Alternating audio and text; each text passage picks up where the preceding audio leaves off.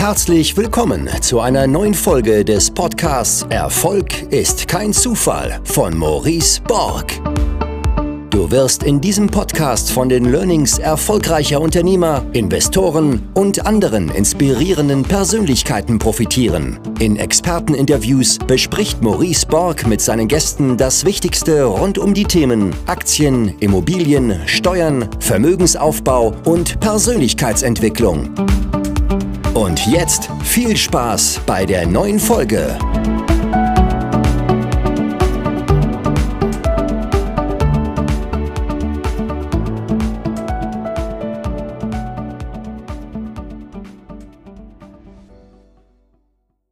So, herzlich willkommen zu einer neuen Folge des Podcasts Erfolg ist kein Zufall. Heute mit der lieben Maike, mit der ich schon mal vor anderthalb Jahren sind es jetzt fast oder sogar noch mehr. Ich glaube, Mhm, April äh, 2021 hatte ich nochmal geguckt, eine ähm, Folge abgedreht hat, die lange Zeit auch die erfolgreichste Folge in meinem Podcast war, ähm, äh, was ziemlich cool ist. Und äh, ja, jetzt ist, jetzt ist ein bisschen Zeit rum, Maike, und ich dachte mir, lass uns doch mal ein Update machen, gerade weil du in der letzten Folge darüber gesprochen hast, wie es dir quasi gelungen ist, ich glaube ab 2019 bis dann 2021, ähm, acht Eigentumswohnungen zu kaufen, ähm, da einen Bestand aufzubauen.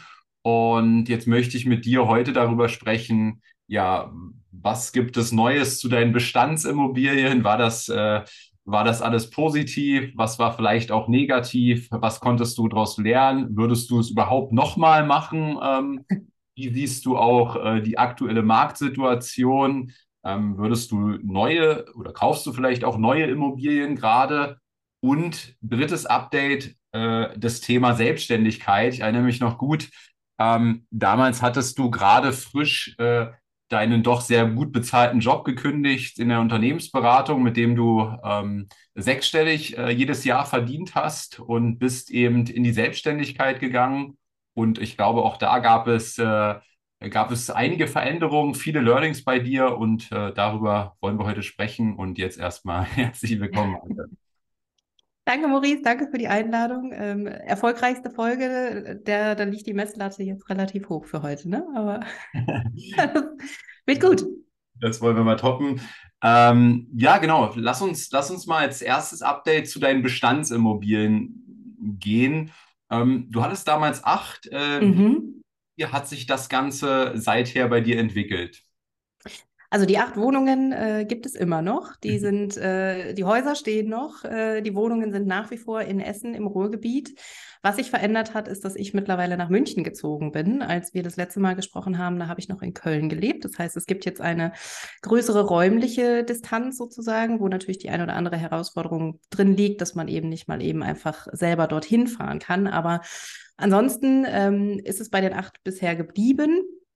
Äh, alle voll vermietet. Also ähm, ich muss wirklich sagen, das hat sich jetzt die letzten anderthalb, zwei Jahre schön entwickelt. Also ich hatte den ein oder anderen äh, Mieterwechsel, jetzt auch gerade in diesem Jahr, ähm, konnte, konnte Mieten anpassen, Mieten entwickeln, weil ich schon auch merke, dass die Nachfrage nach Mietraum, Mietwohnraum hoch ist, ja, oder vielleicht sogar höher ist in Essen. Also ich hatte sonst in Essen immer schon ein, zwei Monate Leerstand einfach einkalkuliert bei einem Mieterwechsel. Das äh, hat sich jetzt dieses Jahr nicht gezeigt. Also das war, äh, das war gut. Und auch bei den Bestandsmieten konnte ich ein bisschen was machen. Es hat sich ja ein bisschen was getan, äh, auch in Richtung Wohngeld. Ne? Das heißt, ich habe mal die Mieter angesprochen, von denen ich wusste, dass sie Wohngeld äh, beziehen, um einfach zu gucken, ja, wie können wir da für die Mieter kostenneutral, für mich aber ganz gut, ähm, einfach nochmal ein bisschen mehr Kaltmiete rausholen. Also Mietentwicklung positiv, äh, voll vermietet, sehr positiv. Ich hatte ein paar kleinere Renovi Renovierungen. Also in einer Wohnung äh, habe ich beim Mieterwechsel den, den Fußboden ausgetauscht, Laminatboden, ähm, paar Reparaturen, aber jetzt keine, keine großen wirklich Instandsetzungsmaßnahmen, möchte ich mal sagen.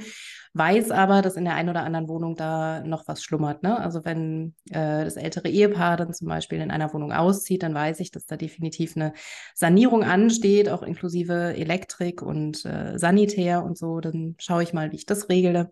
Aber ja, wie gesagt, also Mietentwicklung positiv und auch die Wertentwicklung in 2022 nochmal deutlich positiv. Ne? Also ich habe es mir tatsächlich jetzt äh, gegen Ende des Jahres aktualisiere ich immer meine Vermögensübersicht, ähm, mir das auch nochmal angeschaut. Also da hat sich tatsächlich das Portfolio nochmal 10 Prozent nach oben entwickelt. Klammer auf, ja, weiß natürlich jetzt kein Mensch, wie sich das die nächsten äh, Monate oder Jahre entwickelt. Bin froh, dass ich aktuell nicht verkaufen muss, aber ähm, ja, freue mich natürlich da über die, über die Wertentwicklung. Ähm, ich hatte ein Thema, weil ich einen Teil variable Darlehen habe. Ich habe die Wohnungen damals mit äh, möglichst wenig Eigenkapital gekauft, also zum Teil auch die Kaufnebenkosten mitfinanziert.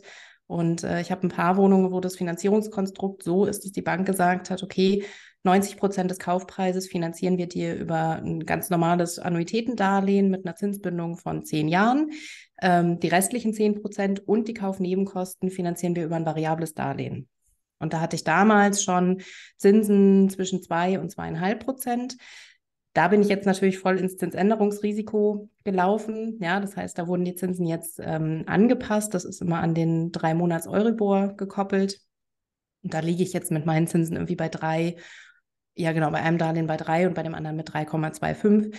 Macht aber, ich sag mal, in der monatlichen Belastung irgendwie ein bisschen mehr als 100 Euro aus. Also es ist jetzt keine, keine Dramatik, ähm, kann ich durch die Mietentwicklung sozusagen ausgleichen. Also merke ich jetzt auf meinem Mieteingangskonto nicht. Von daher, ja, alles äh, Paletti, möchte ich sagen. Und das ist mit der, mit der Entfernung ist ein spannender Punkt. Äh, ähm, hast du, hast du jetzt festgestellt, dass du, sage ich mal, auch empfiehlst oder durchaus rätst, auch woanders zu kaufen? Mhm. Ähm, oh, ich glaube, ursprünglich, also war meine Einschätzung zumindest immer, ähm, äh, es ist gerade bei den ersten Wohnungen und du berätst ja auch ähm, insbesondere äh, Menschen, die die erste Eigentumswohnung mhm. wollen, ähm, dass es erstmal schon ähm, besser ist, wenn die irgendwie in der Nähe liegt. Äh, mhm. Hat diese Erfahrung das jetzt verändert, ähm, ähm, des Umzugs, den du selber gemacht hast? Schon, schon, schon ein bisschen. Also ich würde tatsächlich sagen, die, die Betreuung, also im, im laufenden Betrieb sozusagen, das ist über die Entfernung kein Problem. Ne? Also äh, ich meine, ich habe natürlich jetzt auch schon ein kleines Netzwerk, ich habe einen guten Draht zu den Hausverwaltern, zu den Hausmeistern, wenn es einen gibt. Ähm, ich habe ein paar Handwerker, die ich direkt anrufen kann. Ich habe auch noch mein, mein Bruder lebt in Bochum, ja, das ist irgendwie nebenan. Ich habe Freunde aus Köln, also äh, wenn dann irgendwie mal eine Schlüsselübergabe oder so ansteht, kann da auch jemand das mal übernehmen.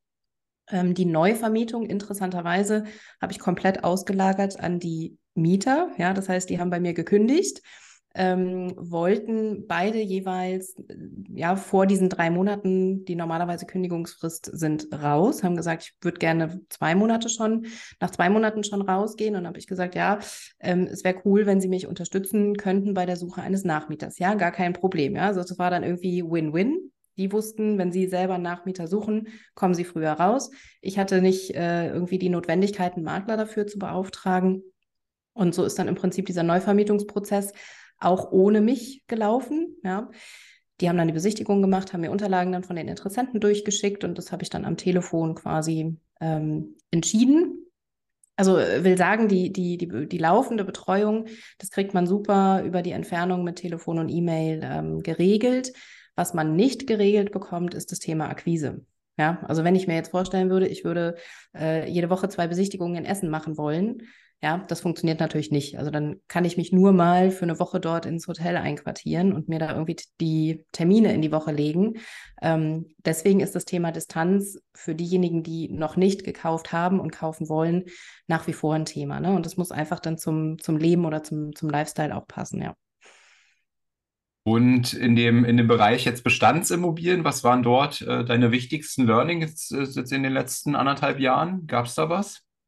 Ja, also tatsächlich ist das Thema äh, Mietentwicklung, ja, also Mieten anzupassen, sowohl in laufenden Mietverhältnissen als auch spätestens beim, beim Mieterwechsel einfach das Zinsänderungsrisiko managt. Ja, also jetzt mal abgesehen von den variablen Darlehen, ähm, auch bei festgeschriebenen Darlehen, irgendwann sind die 10 oder 15 Jahre eben auch rum. So, und je höher ich dann die Miete angepasst habe, äh, sozialverträglich natürlich, ähm, desto besser kann ich dann mein Zinsänderungsrisiko einfach managen. Also das wird für mich jetzt im Lauf der Zeit irgendwie immer präsenter, weil ich natürlich auch meine, meine Restschuld äh, im Auge behalte ne? und auch weiß, wann, wann da die großen ähm, ja, oder die, die Darlehen auslaufen. Und es steigert ja eben auch den, den Wiederverkaufswert einer Immobilie, ja, weil jeder Investor rechnet natürlich, ja, was habe ich da für eine Ist-Miete, äh, was habe ich für eine Rendite, jetzt gerade bei den aktuellen äh, Zinsen umso wichtiger. Und ähm, also wirklich aktiv da Wertentwicklung zu betreiben im Bestand durch Mietentwicklung, finde ich, ähm, ja, wird für mich immer wichtiger und präsenter. Und das andere ist eben das Thema Netzwerk, ja, also dass man äh, sich dann jetzt nicht irgendwie, also ich hätte ja auch sagen können, oh Gott, ich kann ja gar nicht wegziehen aus Köln, weil ich habe ja da meine Immobilien, so wie soll ich denn das äh, irgendwie regeln aus der Distanz? Ähm, sich einfach immer gut zu stellen mit, mit Leuten, ja, die einem dann irgendwie mal behilflich sein können, weiß nicht, Handwerkerrechnungen überpünktlich zu bezahlen, äh, Handwerkern auch mal einen Vorschuss anzubieten, ähm, ne, mit Maklern einfach eine gute Beziehung aufzubauen, gutes Verhältnis zur Hausverwaltung zu haben und so. Das macht sich jetzt alles ähm, bemerkbar über die Zeit. Das ist eine Beziehung, die sich natürlich auch aufbaut, ja, weil ich sag mal, gerade den Hausverwalter, den sieht man, wenn es gut läuft, einmal im Jahr. Ähm, aber da kann ich jetzt quasi drauf, drauf setzen ne, und auch drauf aufbauen. Und dann ist man eben auch selber weniger involviert. Das ist jetzt vielleicht auch so ein Learning persönlich für mich. Also vielleicht hört jetzt jemand nochmal die Folge von vor anderthalb Jahren. Da war ich noch sehr, sehr nah dran an meinen Objekten, sehr involviert, auch in diese Mietverhältnisse, hatte fast ein persönliches Verhältnis und so. Ähm, das hat sich jetzt auch alleine durch die räumliche Entfernung ähm, verändert. Ja, also ich, ich bin viel, viel nüchterner, viel ähm, weniger emotional involviert und das gefällt mir auch ziemlich gut, muss ich sagen, ja. Mhm. Das, was du sagst mit der, mit der Verhandlung quasi, der von Mietsteigerung, ähm, das hat mir mal mein äh, Geschäftspartner Tomic äh, ganz gut erklärt, weil ich habe ihm, hab ihn mal gefragt, sag mal, ist es nicht voll belastend, da immer zu den Mehrfamilienhäusern mhm. fahren und dann mit jeder einzelnen Partei irgendwie Mietsteigerungen zu verhandeln und lohnt sich das denn überhaupt, ja, für das, was du da rausschlägst? Und er meinte zu mir, ähm, gerade weil es ja äh, in, in, Hinblick auf diese ähm, ähm, Kaufpreissteigerung, die du damit auch bezweckst, wenn genau. du steigerst, du mir mal folgendes Beispiel gegeben. So gucken, ob ich es zusammenkriege. Wenn es mir gelingt, ähm, in einer Wohnung zum Beispiel eine, ähm, eine Steigerung von 200 Euro kalt äh, zu erzielen, ähm, dann bedeutet es ja aufs Jahr gesehen 12 mal 200, 2400 Euro. Mhm. Und wenn jetzt diese Wohnung zum Beispiel in Berlin liegt und in Berlin ähm, wird durchschnittlich ein Faktor 30 bezahlt, ähm, mhm. Einkünfte, dann sind wir bei 30 mal 2400 Euro, ergibt 72.000 Euro, was er in dieser einen Stunde ähm, persönlichem Gespräch mit dem Mieter sozusagen an Wert geschaffen hat, ja. Ob man die jetzt, ob man die jetzt exakt dann auch ähm, erzielen kann am Markt, ist mal, ist mal was anderes. Aber ähm, nur mal von der Vorstellung, was so ein, was so ein Mietergespräch dann bringen kann, mhm. wenn ich äh, es hinbekomme, ähm, ihn davon zu überzeugen, 200 Euro mehr zu bezahlen. Und dann kann man sich nämlich auch überlegen, okay, wenn ich diesen Wert von 72.000 Euro damit schaffe, was kann ich dem Mieter jetzt Gutes tun? Also wenn du zum Beispiel genau. sagst, wir sanieren jetzt dein Bad, du kriegst ein neues Badezimmer für 5.000 Euro, mhm. dann war das ja immer noch ähm, eine, eine eine, eine, ordentliche äh, Win-Win-Situation für beide. Absolut, ja, absolut, genau. Und darum, darum geht es. Ne? Also das ganze Thema ist natürlich irgendwie mit, mit Fingerspitzengefühl ähm, zu, ja, zu betrachten oder zu behandeln. Und ähm, ich, ich schaue auch immer natürlich, ne, dass es für die Leute leistbar und machbar ist. Also ich sage mal, gerade ja, mit, dem, mit dem Thema Wohngeld, dann ist es für den Mieter wirklich kostenneutral. Ja, ich habe dann im Prinzip, wir haben telefoniert und ich habe gesagt, so Mensch, ich weiß, da gibt es eine neue Tabelle und guck da doch mal rein, wie viel steht dir denn zu? Äh, im, im Maximum und dann hieß das irgendwie, ja, weiß ich nicht, 80 oder 100 Euro mehr im Monat. Und dann haben wir das einvernehmlich so äh, vereinbart, ja. Und ich habe aber auch gesagt, wenn das aus irgendeinem Grund nicht klappen sollte, ja, mit dem, mit dem Antrag, dann sprechen wir nochmal. Ja, also auf dieser, auf dieser Ebene, auf Augenhöhe, äh, da auch zu reden und natürlich den Mietern auch klar zu machen, wie du sagst, irgendwo muss ja das Geld für Instandhaltung auch äh, herkommen, ja. Also ähm, wenn man dann im Gegenzug direkt was anbieten kann, das ist natürlich perfekt.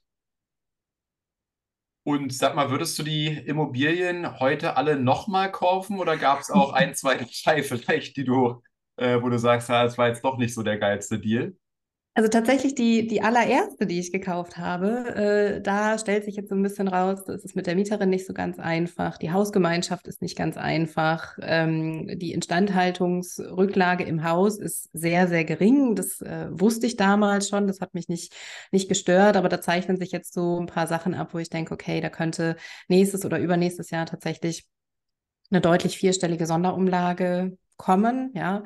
Ähm, und ja, das, wie gesagt, das ist irgendwie so ein bisschen so das Nervobjekt. Also wenn ich eins auch loswerden wollen würde, dann wäre das das Erste, was ich verkaufen würde. Ähm, ist jetzt nicht super dramatisch und ja, nee, wie gesagt, alle anderen sind, äh, sind echt gut, ja. Und an dem Satz, die erste Immobilie ist die beste, aber immer die wichtigste, trifft der Ist was dran, absolut. Ja, ja, ja. Äh, hätte ich die nicht Ja. gekauft, hätte ich die anderen nicht gekauft. Das ist Ah, ja. total klar wie Kloßbrühe, ja. Okay. Von daher hat die, hat die einen anderen Wert für mich, ne, sagen wir es mal so, ja. Und um das äh, Thema Bestandsimmobilien abzuschließen, ähm, kannst du den Zuhörern ähm, da noch einen Tipp mitgeben? Um jetzt äh, einzusteigen sozusagen oder um einfach zum Thema Umgang mit Bestandsimmobilien, vielleicht auch in Bezug auf die, ähm, die Entfernung, was da sozusagen dein Best Practice jetzt war, einfach was du, was du da noch mitgeben kannst. Also ja, ich glaube, ähm, Werte entwickeln, ne? Werte heben. Also nicht Immobilie kaufen, wie bei der Aktie, ne? Buy and hold, äh, Aktie kaufen, Augen zu machen und äh, sich in zehn Jahren freuen, sondern die Immobilie will wirklich aktiv bearbeitet und entwickelt werden, wie ein kleines Unternehmen auch. Ja, kümmert, kümmert, kümmert euch drum. So. Cool. Dann äh, zweites Update. Äh, du bist ja, das machen wir mal ähm, am, am Schluss, Thema Selbstständigkeit, aber es hat natürlich auch eine Auswirkung gehabt auf deine, mh, auf das zweite Thema, jetzt nämlich den Kauf von neuen Immobilien. Ähm, hast du in den letzten anderthalb Jahren weiter neue Immobilien gekauft? Ähm, wenn nein, okay. Also ich, ich, ich, genau, ich schüttel den Kopf, das sehen die Zuhörer nicht, ja. Ja. Wenn, äh, wenn nein, ähm, wann planst du wieder damit anzufangen? Und dann vielleicht auch die Frage, die da irgendwie mit einhergeht, wie siehst du überhaupt die derzeitige Marktsituation? Mhm. Also fangen wir mal mit dem Markt an, weil der ist natürlich äh, aktuell extrem dynamisch, ja. Also äh, super viele Treiber irgendwie, die in teils unterschiedliche Richtungen ähm, ja wirken können. Ne? Also ich glaube, jeder von uns versucht irgendwie im Kopf sich so ein paar logische Ketten zu bilden, ähm, wie das denn überhaupt irgendwie weitergehen kann. Ähm, ich mag mich jetzt hier weder zu einer Zinsprognose noch zu einer Marktprognose irgendwie hinreißen lassen, weil ich immer denke, wir reden ja über ein sehr langfristiges Investment, ja. Wir reden ja mal mindestens wahrscheinlich über einen Haltezeitraum von zehn Jahren. Und ähm, die, die Bewegungen, die jetzt passieren, ja, keine Ahnung, ob die in fünf oder zehn Jahren noch Auswirkungen gehabt haben, was aber natürlich definitiv der Fall ist. So, wir haben die, die gestiegenen Zinsen. Es scheint sich ja jetzt irgendwie so zwischen drei und vier Prozent einzupendeln. Aber ja, wer weiß, wie jetzt auch die EZB noch weiter mit der, mit der Inflation umgeht, was da noch kommt. Ähm, was, also das ist natürlich ein Faktor, der irgendwie negativ wirkt für die Investoren auf der einen Seite. Äh, wir haben eine extrem hohe Mietennachfrage, ja. Ähm, also erstmal durch Zuwanderung, das ist der eine Treiber, ähm, und aber auch die, die Eigennutzer, die sich jetzt einfach das Eigenheim nicht mehr leisten können oder auch die, ne, die, die Eigentumswohnungen nicht mehr leisten können. Das heißt, die Nachfrage auf dem Mietmarkt ist hoch nach wie vor und vielleicht sogar noch höher als, als zuvor. Das heißt, das wäre jetzt ein positiver Treiber. Dementsprechend steigen die Mieten. Ähm, und Kaufpreise sind natürlich jetzt wieder verhandelbar. Ne? Also man, man sieht es, äh, dass die Objekte länger am Markt sind. Die Vermarktungsdauern werden länger. Wo man sich sonst irgendwie in eine Schlange von 100 Leuten anstellen musste, sind es jetzt vielleicht noch 20. Also ähm, da entstehen definitiv Chancen, auch Kaufpreise dann zu verhandeln, vernünftig natürlich, ne? nicht einfach irgendwie äh, Hanebüchen da Kaufangebot abzugeben, schon das dann vernünftig herzuleiten. Aber ja, also ich denke jetzt, wie gesagt, das ist ein dynamischer Markt, aber eher mit Chancen nach wie vor für Leute, die gut vorbereitet sind, die wissen, was sie tun, die rechnen können ähm, und die auch vernünftig ja argumentieren können und vielleicht auch ähm, verhandeln können. Also ja, eigentlich äh, eher eine positive Entwicklung, würde ich sagen. Letztens wollten wir ein Mehrfamilienhaus kaufen in Dortmund ähm, für 540.000 Euro. Und Mhm. das zog sich aber so hin, ähm, dieser ganze, ich sag mal, Ankaufsprozess über mehrere Monate. Und genau in diesen Monaten ähm, ist diese dramatische Steigerung der Mhm. entstanden. Ne? Und weiß ich nicht, unser Ursprungsangebot an Zins lag wahrscheinlich irgendwie bei 2, und ja, Mhm. kaufen ja auch in der GmbH, da kannst du immer noch mal einen Abschlag rechnen von ähm, 0,5 Prozent ungefähr, ja, also die Zinsen Mhm. sind noch mal teurer. Und ähm, nach drei Monaten sollte es dann irgendwie jetzt zum Notar gehen und dann meinte ich halt äh, in unserem Team, ey, irgendwie muss ich das doch jetzt auch im Kaufpreis widerspiegeln, ja, das Voll. äh, vor drei Monaten hatten wir irgendwie, ähm, wollten wir das Ding für 540.000 Euro kaufen, hatten ein Kreditangebot, weiß ich, über 2,5 Prozent. Jetzt wollen wir das kaufen und unser Kreditangebot liegt bei 4,4 Prozent.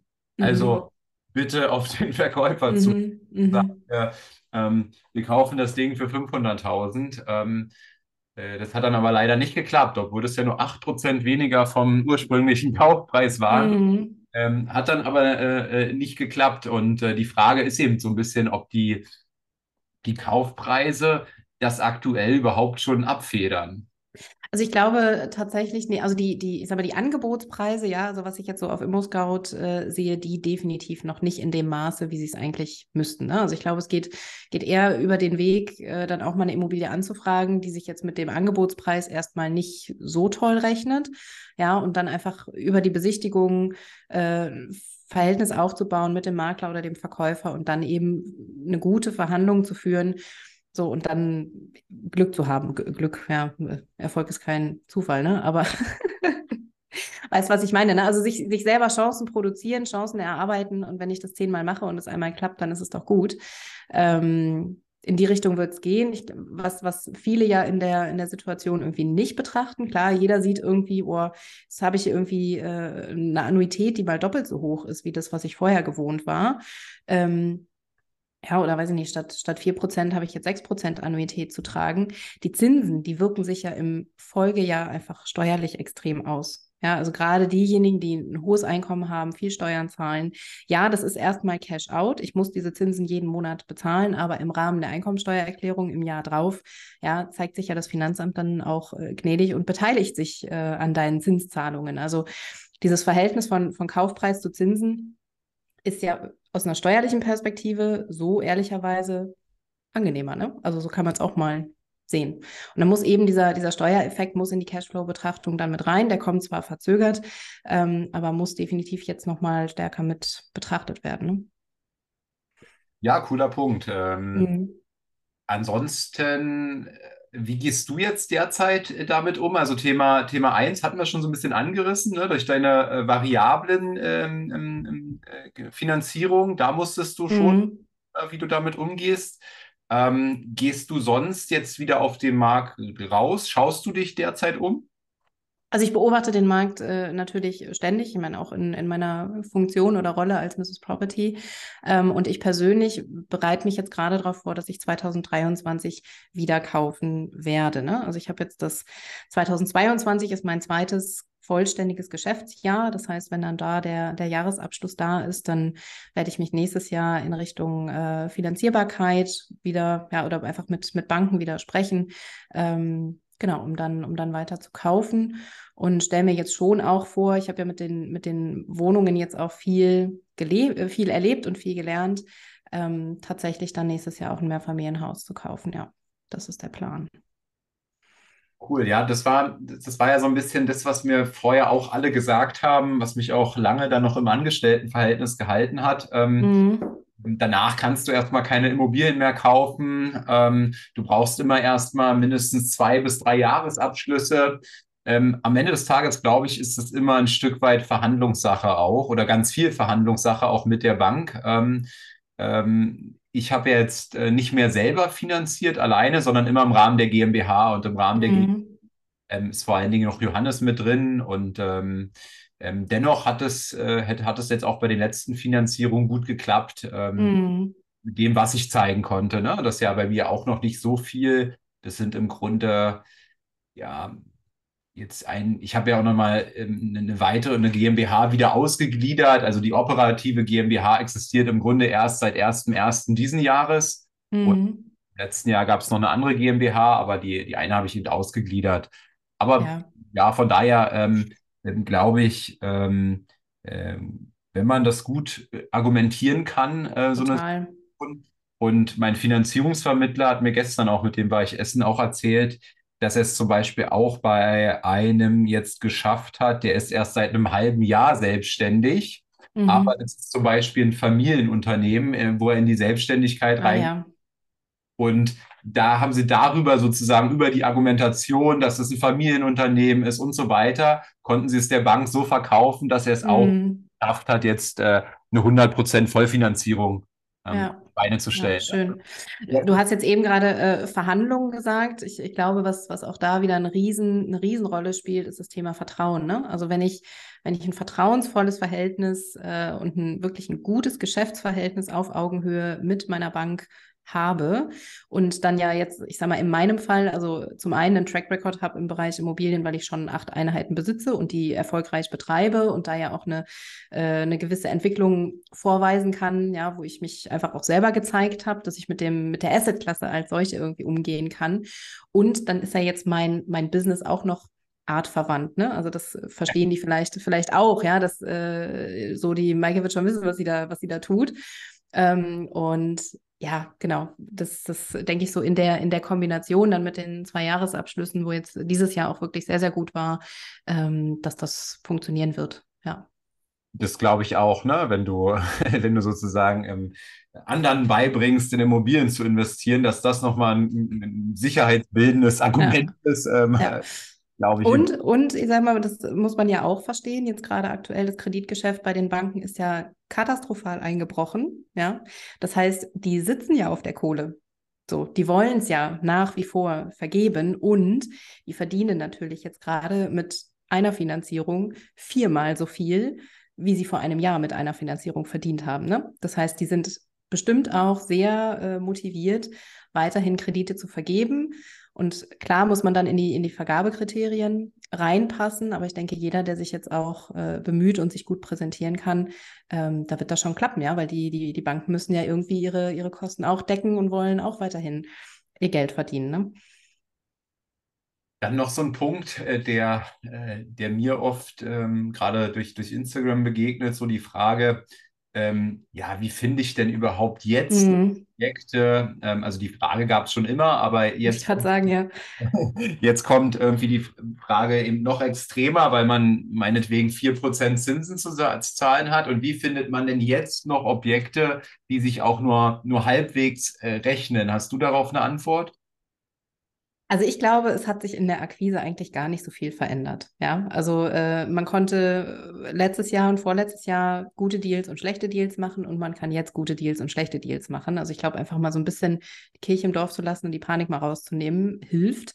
Ähm, einfach, ich sag mal, wie vorher auch alle Quellen anzapfen, die einem irgendwie möglich sind. Ne? Natürlich On-Market über die Portale, Metasuchmaschinen, die ich sehr gerne nutze, ähm, aber eben auch also gut, klar, wenn ich schon Bestandsimmobilien habe, mal über eine Hausverwaltung zu gehen, mal die anderen Miteigentümer anzuschreiben ähm, oder ja, Flyer verteilen. Also die, die, die, die ganz typischen ähm, Akquise-Maßnahmen, würde ich sagen, funktionieren natürlich nach wie vor. Ich glaube, dass die Herausforderung dann eher nach dem Erstkontakt, wie gesagt, in der Verhandlung liegt. Ne? Also ich, ich, würde, ich würde jetzt so vorgehen, dass ich lieber ein Objekt mehr anfrage, was sich jetzt per se erstmal auf dem Bierdeckel nicht rechnet, um dann wirklich hinter die Kulissen zu schauen, wer verkauft da, warum wird verkauft, vielleicht ist Zeitdruck ja in dem ganzen, in dem ganzen Thema, da muss jemand verkaufen, äh, weil er das Geld braucht für ein anderes Invest.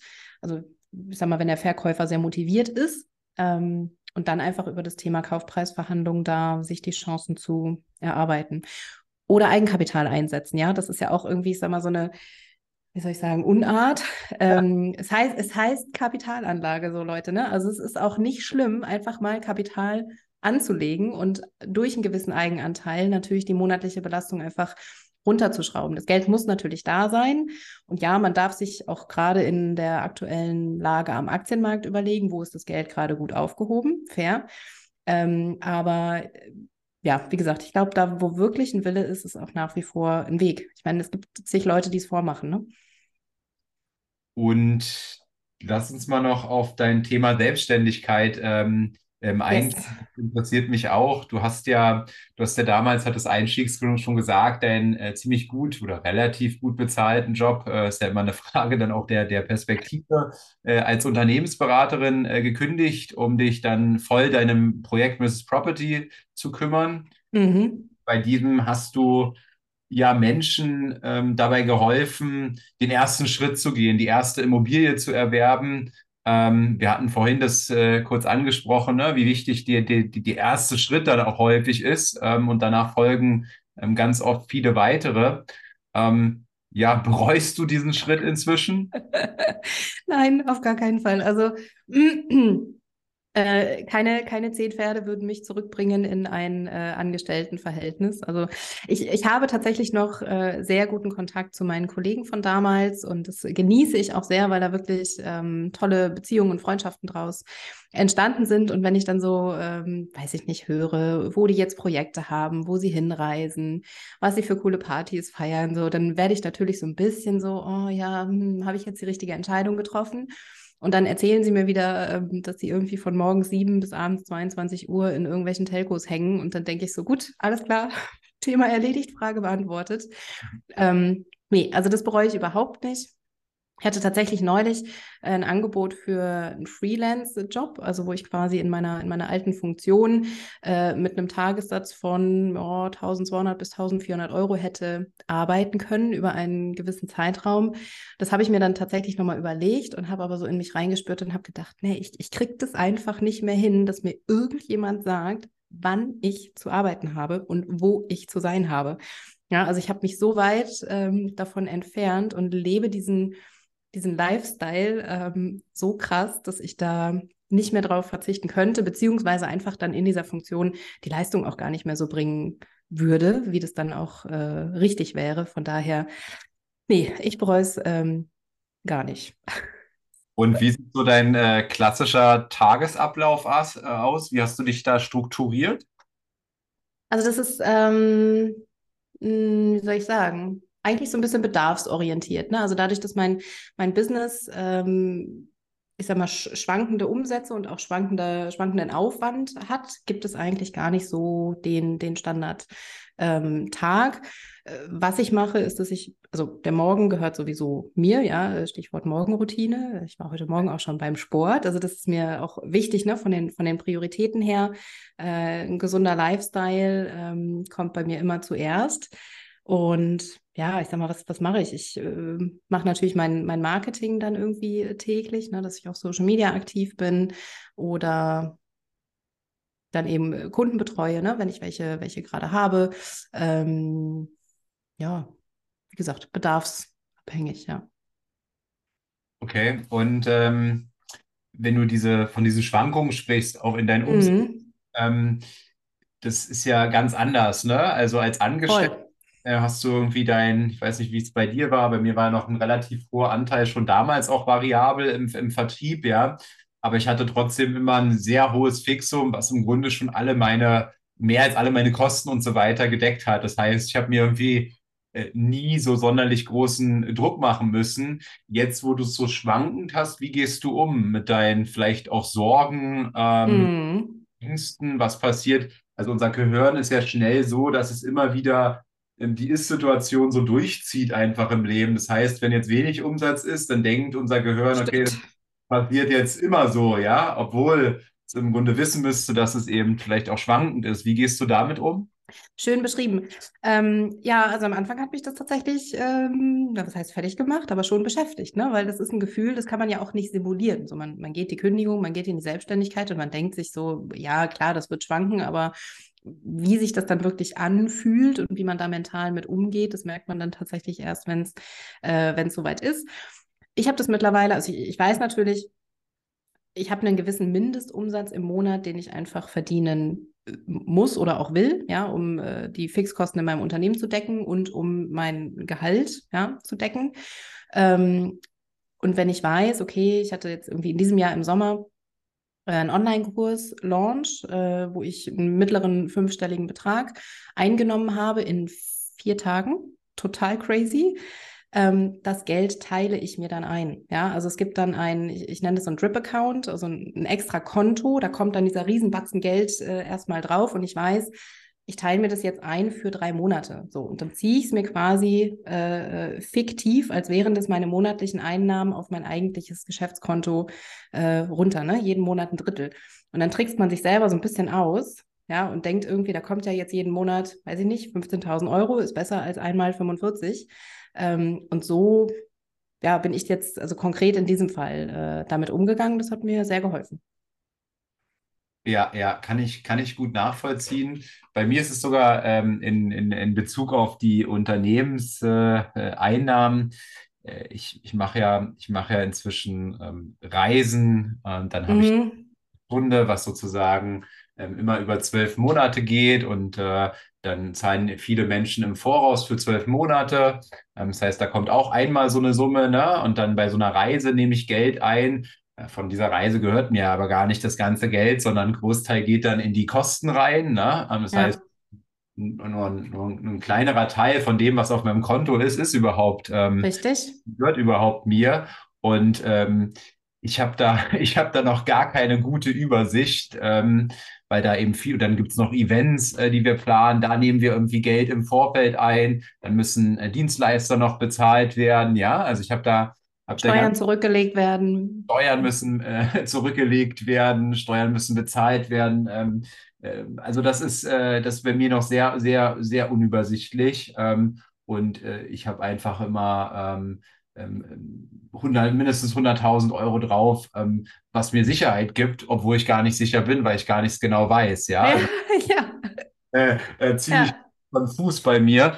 Und mhm. Da hast du ja auch dein, ich glaube, dein nochmal ein zweites Standbein äh, genau für so eine Kandidaten wie mich hier im Grunde äh, nochmal noch mal, äh, ins Leben gerufen und äh, hast jetzt äh, Unternehmern, Selbstständigen beigebracht, besser ihre Finanzen zu strukturieren. Was steckt genau. da also äh, ich hatte im Prinzip im, in meinem ersten Geschäftsjahr 2021 äh, eine ähnliche Erfahrung wie das, was du jetzt beschreibst. Ja? Also ich hatte, ich hatte ein Geschäftskonto, ähm, da war mal mehr, mal weniger Geld drauf. Klar, gerade vor so einem großen Launch war da eher wenig drauf, ne, wo man dann so denkt, so, ja, und wenn es dann nicht klappt, was ist denn dann eigentlich? Ähm, ich hatte null Transparenz über meine über meine wirklichen Kosten. Ja, also Fixkosten hat man irgendwie so im Kopf, aber was habe ich denn ausgegeben für, für Freelancer, für, für Werbebudget, für, ja, weiß ich nicht, ich habe irgendwie Management bei Kontostand gemacht, was glaube ich total menschlich ist. Ne? Wie du sagst, naja, wenn ich da so 100.000 Euro drauf habe, dann fühle ich mich wohl und wenn es 120 sind, dann gebe ich halt 20 aus. So. Ja. So, und ich glaube, das ist, das ist total äh, typisch und menschlich eigentlich für, für jeden, ähm, auch im Privaten, ja. Und ähm, genau, das hat am Ende dazu geführt, dass ich mit meinem Betriebsergebnis 2021 überhaupt nicht zufrieden war, ja. Also ich hatte einen, super Umsatz fürs erste Jahr, aber mit dem Ergebnis, was dann hinterher wirklich da vor Steuern übrig geblieben ist, habe ich gedacht, Alter, dafür trägst du das unternehmerische Risiko, dafür machst du dir hier irgendwie den ganzen Hessel äh, und dann kam wieder so ein Gedanke, ja, hättest mal doch angestellt bleiben sollen. Ne? Dann hast du nämlich planbar irgendwie dein Nettogehalt und so weiter und so fort. Und das hat mich gefrustet. Und dann habe ich nach einem System gesucht, wie ich damit irgendwie besser umgehen kann und habe von einer befreundeten Unternehmerin ein Buch empfohlen bekommen, Profit First. Ich weiß nicht, ob du es schon kennst, gelesen hast, rezensierst, schreib's auf. ja. Ähm, ich habe es verschlungen in, ja. ich glaube, zwei Tagen ist so ein bisschen amerikanische Literatur, ne? Äh, ähm, du kennst das irgendwie, oh, mir ging es ganz schlecht und mein Unternehmen ist fast vor die Wand und dann habe ich irgendwie den Heiligen Gral gefunden und dann war alles gut. Das muss man so ein bisschen ausblenden, aber die äh, die Methode, die dahinter steckt und das, das System. Am Ende ist es runtergebrochen ein Kontenmodell, ja, mit verschiedenen Konten, einfach Töpfe zu bilden ähm, und sich eine, eine Routine anzugewöhnen, sich wirklich mit dem Geld in seinem Business zu beschäftigen. Das machen ja viele gar nicht. Ne? Die schieben das ja ab an, der Steuerberater wird es schon, wird's schon richten, ja, ist gar nicht seine Aufgabe, strategisch dein Geld zu steuern. Ähm, genau, und diese Methode habe ich bei mir Anfang 2022 etabliert und habe dann meine, also wirklich meine Marge mehr als verdoppelt. Richtig krass. Hatte natürlich im Jahr vorher viel reinvestiert, auch äh, logisch, ne? Also ich glaube, im, im, ersten Jahr wäre das so nicht möglich gewesen. Ähm, und mich hat das so geflasht, dass ich irgendwie dachte, krass, äh, das müssen irgendwie noch mehr Menschen kennenlernen, diese Methode und die auch, auch anwenden und natürlich die also ich sage mal, ein Buch lesen, anwenden ist das eine, aber so dieses Praxiswissen, was ich mir dann auch aufgebaut hatte, Dinge, die funktioniert haben, Dinge, die nicht funktioniert haben. Und auch so aus meiner Unternehmensberaterrolle, die ich vorher hatte, ähm, ja, hat sich das für mich irgendwie total natürlich und, und äh, gut angefühlt. Und damit bin ich äh, Mitte des Jahres ja an den Markt gegangen und habe da wirklich äh, tolle Kundinnen und Kunden gehabt, ähm, ja, mit denen wir zusammen quasi die Finanzen im Business mal umgekrempelt haben. Ähm, ja, und das, das liebe ich sehr, mache ich äh, auch nach wie vor auf Anfrage sozusagen. Das ist jetzt nichts, wo ich mich jetzt äh, mega drauf fokussiere. Die Kunden kommen in der Regel über äh, Empfehlungen, aber ja, ist äh, super stark. Mhm. Und äh, das Projekt äh, Mrs. Property ähm, war ja jetzt sicherlich auch nicht ähm, ähm, so, so einfach ähm, durch diese Marktentwicklung, die du jetzt hast. Ne? Also gefühlt 2019, 2020, 2021. Äh, gefühlt wollte jeder Immobilien machen und alle irgendwie so dieses 110, 115 Prozent. Mm. Kannst du irgendwie Immobilien kaufen und musst nicht mal ein Euro selber mitbringen. Das ist ja mega cool. Und dann steigen die Dinger auch irgendwie alle mindestens zehn mm. Jahr. Und ähm, gefühlt wollten alle so auf diesen ähm, Immobilienzug rauf. Und auf einmal, äh, fuck, äh, Zinsen 4%, äh, mhm. Objekte sind relativ teuer. Äh, wie, wie, wie, wie hat sich das ausgewirkt bei dir? Also das hat mich natürlich äh, auch verunsichert, ja. Also ich habe in, in dem Moment dann auch gemerkt, dass ich mit meinem Geschäftsmodell irgendwie an einem Markt hänge, den ich nicht äh, beeinflussen kann, ja. Und dann geht es natürlich darum, irgendwie die, ähm, ja, die Produkte so weiterzuentwickeln und die, die Kommunikation so weiterzuentwickeln, sich an diese neue Marktsituation anzupassen. Das braucht natürlich so seine Zeit. Was ich aber gesehen habe. Und das fand ich, fand ich total interessant, obwohl ich jetzt in der zweiten Jahreshälfte wenig bis gar keinen Content gemacht habe für Mrs. Property, wenig bis keine ähm, ja, Marketingaktionen generell gemacht habe, ähm, ist einfach die Reichweite auf Social Media weitergewachsen. Also ich habe trotzdem Follower dazu gewonnen. Das heißt, der Pull im Markt ist vielleicht nicht mehr so stark wie vorher, aber die Leute beschäftigen sich, glaube ich, nach wie vor einfach vor dem Hintergrund der großen Inflation mit dem Thema, wie kann ich mein Geld irgendwie anlegen. So, das ist einfach wichtiger denn je. Ähm, ja, so dass da, wie gesagt, die, die, die Nachfrage noch war. Ich habe jetzt keine Kunden begleitet im zweiten Halbjahr. Aber jetzt, ähm, ich bin in Kontakt mit meinen äh, ehemaligen Mentees sozusagen. Jetzt geht es so langsam los, dass die Leute so ihre, ihre Schockstarre vielleicht verlassen. Ähm, jetzt hat es auch der letzte Verkäufer verstanden, dass er vielleicht die Preise von Anfang des Jahres nicht mehr realisiert bekommt. Das heißt, jetzt habe ich so ein bisschen das Gefühl, entwickelt sich wieder auch eine, eine Dynamik auf dem Markt ähm, ja, so dass ich dann jetzt im nächsten Quartal, also Q1 nächsten Jahres, auch wieder Menschen begleiten werde. Äh, und da freue ich mich riesig drauf, weil ich glaube, das wird ähm, ja spannend und richtig gut für die. Cool. Und äh, wenn du die letzten mh, hm, anderthalb Jahre jetzt mal als äh, äh, Unternehmer ähm, mhm. anschaust, was waren dort so deine, ja, deine wichtigsten Key Learnings? Also was, was ich gelernt habe, ähm, ich, ich, will jetzt nicht sagen Folge der Freude, weil man muss natürlich in der Selbstständigkeit auch Dinge tun, die einem jetzt nicht per se irgendwie Spaß machen. Aber was ich gelernt habe, wenn man, wenn man irgendwie so ein, so ein Sweet Spot findet zwischen, ich arbeite mit den Menschen, mit denen ich gerne meine Zeit verbringe, ähm, ich habe ein, ein, cooles Produkt, was mir Spaß macht, das zu, zu delivern. Also die, die Zusammenarbeit macht mir dann auch Spaß. Und damit kann ich auch noch Geld verdienen ähm, dann ist das einfach äh, sowas von Win-Win-Win für alle Seiten und da kann so viel Gutes entstehen. Also such dir im Prinzip dein, dein, dein Sweet Spot aus diesen Komponenten und gib da einfach äh, Vollgas und dann fühlt es sich auch nicht mehr an wie Arbeit. Ähm, ja, dann definitiv Thema Finanzen. Ja, also du, du bist in deinem Unternehmen nicht nur strategisch der CEO, der irgendwie was entscheidet oder derjenige, der die Produkte entwickelt oder, oder du bist eben auch der CFO und äh, die Finanzen im Business wirklich ja, eigenverantwortlich, voll, vollumfänglich äh, zu verantworten, super wichtig. Ähm, da das auch nicht abzugeben, ne? wie gesagt, an, an Steuerberater oder so. Und ich meine damit nicht Buchhaltung. Ne? Also Buchhaltung ist Pflicht und die, die CFO-Tätigkeit äh, ist auch Pflicht, ähm, ja, da auch strategisch mit umzugehen. Ähm, Ja, und ich würde einfach generell sagen, das Thema, das Thema Eigenverantwortung ist was, was ich extrem gelernt habe und was ich auch jedem mitgeben würde. Du musst bereit sein, volle Verantwortung zu übernehmen für dein Handeln, für deine Entscheidungen, für deine Emotionen, für, für alles das, was passiert. Es gibt dann eben niemanden mehr, auf den du es schieben kannst. Ne? Du kannst nicht mehr schimpfen auf den Chef, auf die, auf die nächste Policy, auf äh, den Markt, auf den Kunden, auf den Projektleiter, auf whatever.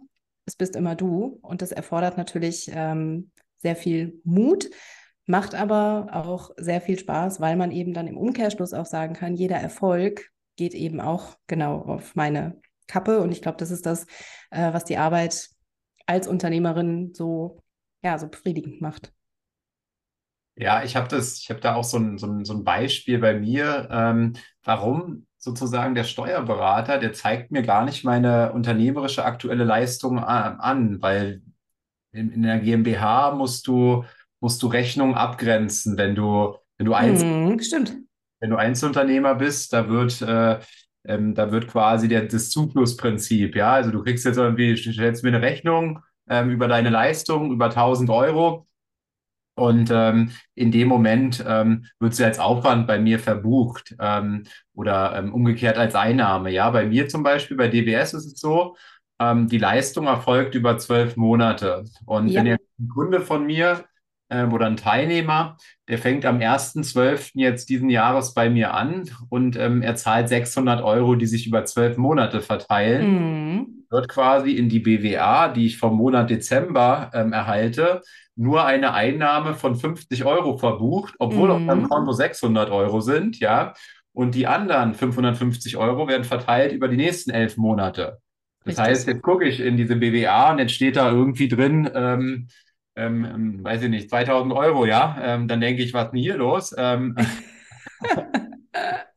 und ähm, ich kann daraus überhaupt gar nicht lesen, Richtig. Äh, wie, meine, wie meine Arbeit diesen Monat war, ja. Mhm. wird natürlich ausgeglichen, wenn diese GmbH mehrere Jahre existiert. Ne? Also im, im zweiten Jahr ja dann schon wieder anders. Ähm, aber im ersten Jahr ist es halt so, ne? Und ähm, also deswegen kannst du nicht, will ich damit sagen, ähm, dem Steuerberater oder aus, den, aus, der, aus der steuerlichen Betrachtungsweise kannst du häufig nicht ähm, ähm, das operative Geschäft mit, mit Steuern. Absolut. Absolut. Und ich sage mal, eine, eine BWA, eine BWA ist ja auch nicht für dich gemacht, sondern die BWA ist ja per se fürs Finanzamt gemacht, beziehungsweise ja einfach aus dieser buchhalterischen Logik irgendwie entstanden. Das ist definitiv kein Steuerungsinstrument. Wenn du dann noch, wenn du dann noch hohe Abschreibungen drin hast, dann wird es ganz konfus. Ne? Also dann, dann sagt dir das Ding eigentlich noch mal weniger. Und hast du auch gesagt, es betrachtet ja immer nur rückwärts den Zeitraum. Ja, also entweder den letzten Monat, das letzte Quartal, das letzte Jahr, whatever.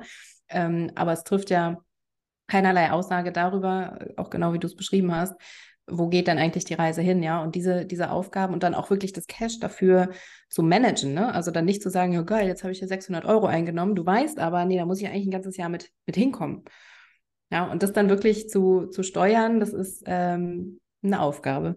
Ja. Ja, genau. Ne? Also in meinem Beispiel jetzt 600 Euro, da sind erstmal 19 Prozent, also 100 Euro sind erstmal Umsatzsteuer, ne? die, die Auch das, genau. Und, und äh, dann geht es eben weiter, ne? welchen, äh, welchen Fixkostenanteil, was ist da drin? Ne? Also was ist überhaupt daran jetzt äh, mein Anteil nach Steuern? Mhm. Mhm äh, das ist, das ist wirklich nicht, nicht ganz einfach, gerade dann, wenn man es äh, gewöhnt ist, äh, jahrelang angestellt zu sein, wo du immer einen Betrag aufs Konto bekommst und der ist im Grunde schon komplett verarbeitet, ne? Der ist Exakt. netto. Und diesen, diesen Switch, äh, da gehen auch viele kaputt dann im zweiten Jahr, weil sie dann ja. auf einmal ähm, ähm, die Steuern des letzten Jahres bezahlen, plus das Finanzamt sagt aber jetzt auch, oh, äh, wir wissen jetzt, was du machst im Jahr, jetzt wollen wir mhm. zusätzlich auch noch eine Vorauszahlung haben, ja? Und jetzt genau. kommt die Zahlung des letzten Jahres plus Vorauszahlung fürs nächste Jahr auf einmal. Und wenn du, ähm, wenn du gerade mit deinen 45.000 Einnahmen dachtest, du bist sozusagen rich bitch. ich habe 45 in drei Tagen. Uh. Ja. Genau, und ziehst wieder mit deinem Gehirn die Linie weiter, es geht immer so weiter, dann äh, und ver verbrätst den, den Kram, dann ist es schwierig, ja. Und ich glaube, Richtig, das genau. tatsächlich äh, ja. ähm, so einigen. Cool, Maike, hast du noch ähm, vielleicht abschließend ähm, gerade auch im, im Bereich Finanzen ähm, für, für Unternehmer, Selbstständige noch ein Tipp? Also ich glaube, ähm, einen hast du schon gegeben, ne? Äh, Profit First, das Buch. Ähm, Absolut. Ähm, Gibt es noch? Absolut. Ja, also ich meine, es ist, äh, kann mich eigentlich nur wiederholen, ne? Also own it, ja, also deine Business-Finanzen äh, gehören genauso zu deinem Unternehmen dazu wie, wie deine Produkte und äh, deine Kunden und man kann auch ja, ich habe so ein Weekly Money Date sozusagen. Ne? Ich setze mich einmal die Woche hin, äh, schaue auf meine Konten. Ja, ich habe mittlerweile, wie gesagt, so ein Kontenmodell äh, etabliert und ich behandle mein Geld im Unternehmen wirklich mit genauso viel Liebe, wie ich meine Kunden auch behandle. Also das kriegt für mich die gleiche Aufmerksamkeit. Und ähm, ja, wie gesagt, Buchhaltung ist das eine und wirklich strategische Finanzplanung und äh, gut mit seinem Geld umzugehen ist das, ist das andere. Ja. Und einmal die Woche ähm, guckst du ja zum Beispiel an, ich habe die und die Einnahmen und das packe ich jetzt ähm, dahin, das packe ich dahin. Wie viele Konten gibt es da? Also ich habe genau ein Einnahmenkonto, wo im Prinzip zentral äh, alles drauf läuft und dann habe ich vier Unterkonten. Ähm, das eine ist das Gewinnkonto, ja, Profit First. Ich überweise von jedem Euro 40 Cent aktuell äh, auf mein Gewinnkonto, nach Steuern ist es dann. Ähm, es gibt ein Steuerkonto, von jedem Euro, der reinkommt, überweise ich 30 Cent auf das Steuerkonto. Äh, dann gibt es ein Gehaltskonto. Das ist bei mir aktuell null, weil es einfach steuerlich keinen Sinn macht, mehr ein Gehalt zu zahlen. Das ist ein anderes Thema. Äh, und erst das vierte Konto ist das Betriebsausgabenkonto.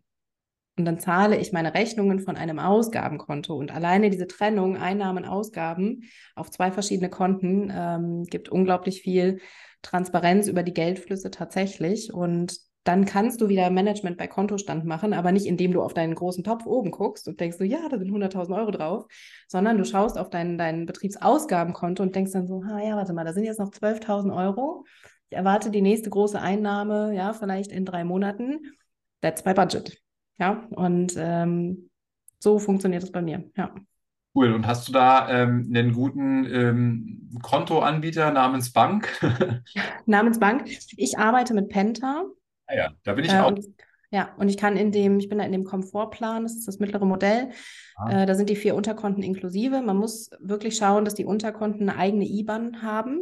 Ja, also dass das nicht irgendwie so virtuelle Spaces äh, sind, die einem nur im Browser angezeigt werden, sondern es müssen wirklich vollwertige Konten sein, damit man von dort aus Überweisungen tätigen kann, SEPA-Lastschriftmandate einrichten kann und so weiter.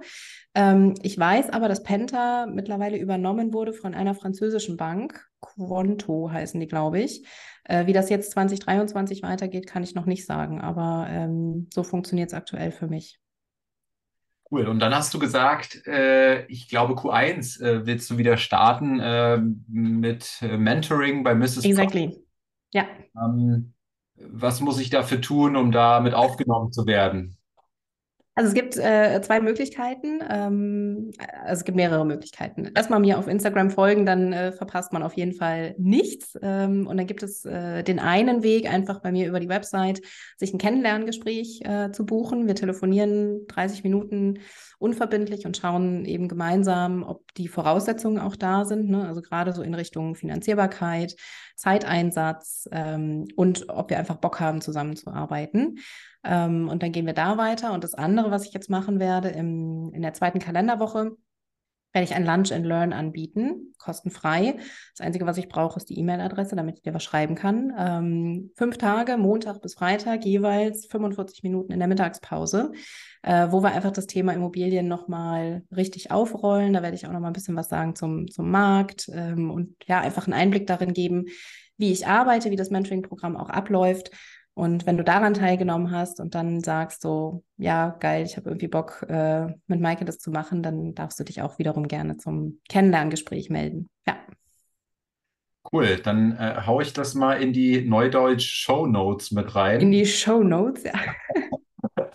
Hier im Podcast. Und äh, genau, äh, packe ich deinen Link. Ansonsten ist ja auch einfach äh, Mrs. Property, ne? also mrs.property bei Instagram äh, folgen. Und ähm, Yes, dann sage ich vielen Dank, Maike. Hat mir, mir viel Spaß gemacht, äh, da wieder ein Update zu machen. Und das nächste machen wir dann wieder in anderthalb bis zwei Jahren. Vielleicht kriegen wir es ein bisschen schneller hin. Äh, danke dir, Maurice. Ja. Cool, ciao, ciao. Ciao. Das war eine weitere Folge des Podcasts Erfolg ist kein Zufall von Maurice Borg. Bitte nimm dir eine Minute und unterstütze uns mit einer Bewertung. Folge Maurice Borg bei Instagram und profitiere von seinen täglichen Buchausschnitten aus den besten Büchern unserer Zeit. Sein Profilname ist mb-maurice-borg.